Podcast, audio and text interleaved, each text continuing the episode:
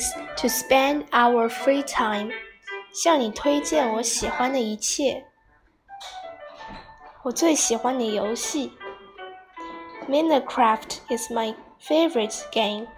It gives me real happiness. When playing this game, you become a diamond and visit a world made out of squares. There are different modes for you to choose from.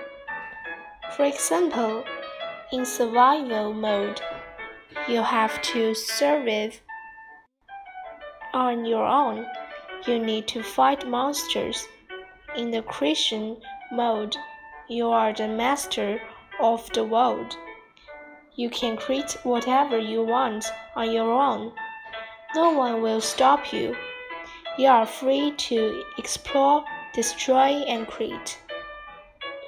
In this world, there will be lots of people like you. You can make friends with them and invite them to your world. You have to believe in not only yourself, but also your friends. My favorite idol is Ding Chengxin. He is an optimistic and funny man with lots of talent.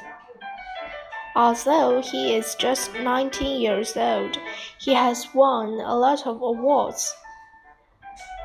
As a senior high school student and an idol, Ding has to work hard.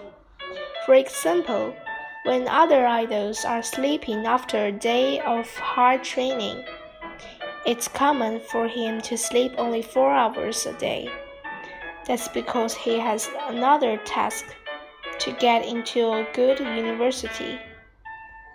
No matter how tired he is, he never complains and always plays optimistic role on his team. When someone on his team felt upset once, he told him that as long as he kept working hard, he would finally make dreams come true. When I feel blue, I watch his show to cheer myself up. Ding is someone I can look up to in my life. My favorite comic is called One Piece. Japanese cart cartoonist created it. The comic first came out in 1997. It has attracted lots of fans across the world with its fascinating plot. One Piece tells the story of Luffy and his partner's adventure at sea. They go after their dreams. Luffy is a ship captain. There are 10 people on his ship. All of them have their own dreams and thoughts.